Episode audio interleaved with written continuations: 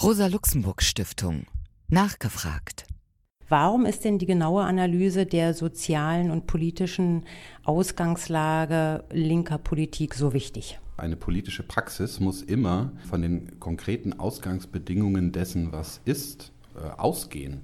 Mit den gesellschaftlichen Verhältnissen, die sich verändern, muss sich auch eine politische Praxis entsprechend anpassen. Sie ist quasi sowas wie äh, das Negativ des Bestehenden.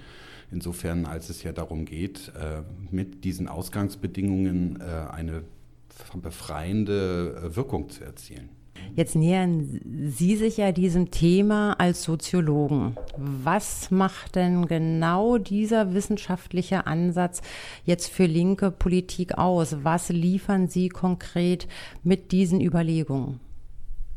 Naja, ich finde, es geht gerade nicht nur darum, eine soziologische Analyse zu machen. Die ist Voraussetzung dafür, dass man erfolgreich politisch agieren kann. Aber ich finde, was mit dem Mosaikbegriff gemacht werden soll, ist eine bessere politische Praxis hinzubekommen. Und äh, woran es der Linken im Augenblick mangelt, würde ich sagen, ist mehr, äh, ist ein Doppeltes. Es fehlen erfolgreiche Modelle von linker Transformation, wie wir überhaupt äh, die äh, bestehenden Verhältnisse zu einem besseren, zu einem mehr an Gleich und Freiheit verändern wollen. Es hat sich gerade in der Wirtschafts- und Finanzkrise gezeigt, dass die traditionellen eingeübten Konzepte in den verschiedenen Mosaikteilen nur begrenzt wirksam sind, sowohl die Platzbesetzung in Spanien als auch die Regierungsbestrebungen von linken Parteien, beispielsweise in Griechenland, sind sehr schnell an eine Grenze gekommen. Da muss sich also was verändern, was überdacht werden. Auf der anderen Seite haben wir einfach das Problem äh, einer begrenzten Handlungsfähigkeit, weil die Linke in verschiedene Teile zerfällt, müssen wir Formen finden, wie wir sozusagen uns besser aufeinander beziehen können. Und es ist nicht nur eine Frage der Analyse und der Soziologie, sondern wie wir unser eigene Handlungsmuster überdenken können, damit wir besser zusammen können und interagieren können. Das ist also immer eine politische Frage und nicht nur eine wissenschaftliche. Nun habe ich aber in der Einleitung gelesen, dass der Begriff Mosaik umstritten ist. Warum haben Sie ihn denn jetzt trotzdem in den Titel des Buches genommen? 2009 war es ja, dass der Gewerkschafter Hans-Jürgen Urban dieses, äh, diesen Begriff in, in die Debatte eingeworfen hat. Ähm, hier in der Rosa-Luxemburg-Stiftung, insbesondere im Institut für Gesellschaftsanalyse, also zum Beispiel von äh, Mario Candeas und von Eva Völpel, sind ja, äh, ist ja dieser Begriff dann auch nochmal exemplifiziert worden.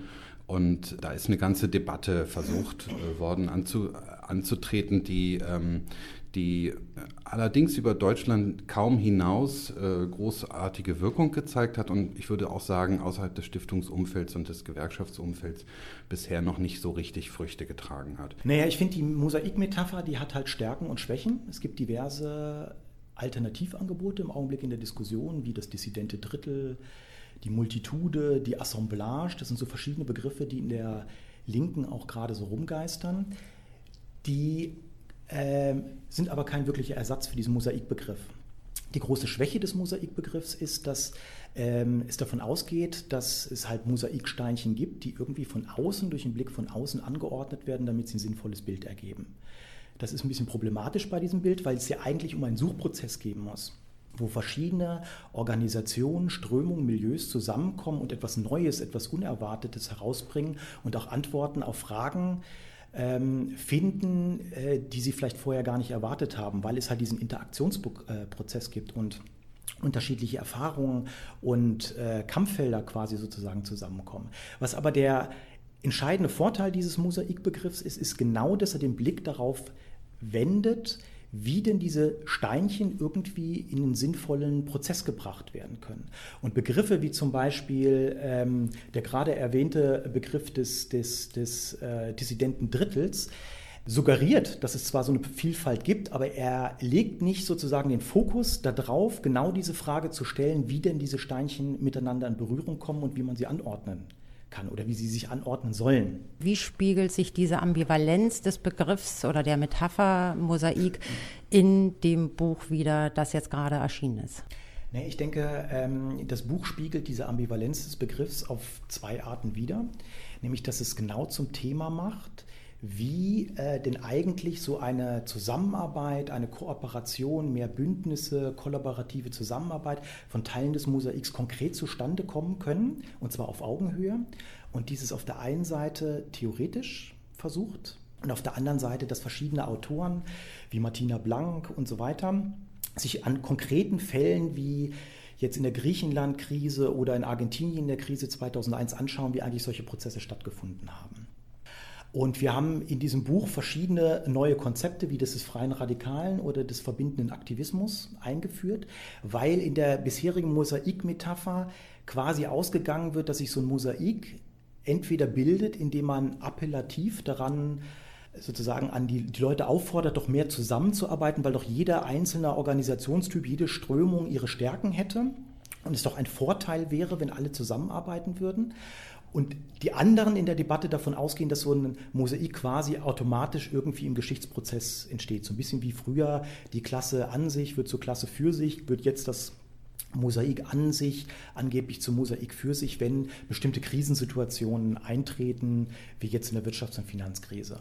Und unsere These wäre so ein bisschen, dass man wirklich in solchen historischen Bruchsituationen, wie es jetzt zum Beispiel in Spanien war, beobachten kann, dass Organisationsformen, also Leute, die in unterschiedlichen Organisationstypen und Strömungen verankert sind, mehr aufeinander zugehen, äh, sich auch selber verändern, neue Kommunikationsprozesse entstehen. Also in Spanien war das zum Beispiel so, da gab es diese Bewegung der Platzbesetzung, da hat sich eine neue Partei herausgebildet. Zwischen den beiden gab es eine Zeit lang eine ganz andere Interaktion, als es in anderen Ländern üblich war, allerdings nur auf Zeit. Ähm, unsere These wäre, dass man das wirklich beobachten kann in solchen Bruchsituationen, dass es aber mehr gibt, damit solche historischen oder geben muss, damit solche historischen Fenster genutzt werden können. Es muss einen Typus von Aktivismus geben, der genau dieses befördern will, auch in Nichtbruchsituationen, die Voraussetzung dafür schafft in dem dieser verbindende Aktivismus immer neue Räume des Austauschs statt, bei allen politischen Aktivitäten andere Teile des Mosaiks immer aktiv mitdenkt, sich von vornherein immer fragt, wo kann man die denn eigentlich einbinden? Dass es also Leute geben muss, die diese Übersetzungsarbeit leisten. Es hat gerade ähm, Wolfgang Merkel vom WZB eine neue Studie herausgegeben, ähm, wo er genau aufgezeigt hat, dass es zwischen Traditionslinken und jungen Linken quasi eine Sprachlosigkeit gibt, weil die einen sehr kulturalistisch argumentieren und ihr Themenfeld ähm, auf äh, Ausschlüsse von Minderheiten zielt, während die Traditionslinken Verteilungsfragen, Klassenfragen und Arbeitsbedingungen thematisieren. Da gibt es kaum sozusagen noch eine Schnittmenge. Das wird sich nicht von alleine auflösen, wenn es nicht Leute gibt, die die quasi immer wieder zusammenbringen und in Austausch bringen. Das passiert nicht von selber. Und das ist das neue Innovative in diesem Buch. Ich sehe hier massives Kopfnicken. Äh, waren Sie sich denn als Herausgeber bei der Arbeit an diesem Buch immer einig? Nein, Gott sei Dank nicht.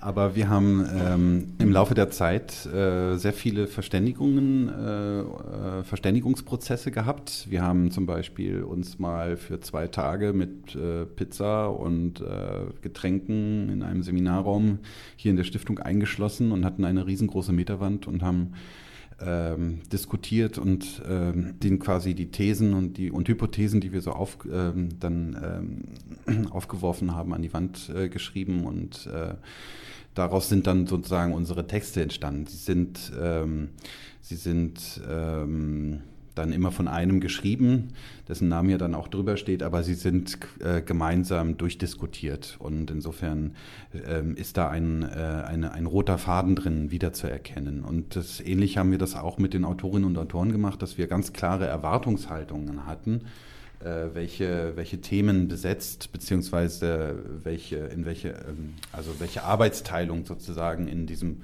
Buch durch den, die einzelnen Autorin oder den einzelnen Autor äh, dann erzielt werden soll. Natürlich hatten die äh, die maximale Freiheit, auch ähm, ihre eigenen Gedanken zu fassen. Und äh, man sieht es auch, dass manche den Mosaikbegriff tendenziell, würde ich sagen, eher mit Handschuhen anfassen oder einen anderen Begriff wählen. Natürlich haben Markus und ich auch ganz vielfältige Autoren mit einbezogen. Wir haben anarchistische Beiträge, wir haben feministische Beiträge, wir haben Beiträge drin, die einen Blick aus der Peripherie, der kapitalistischen Peripherie haben.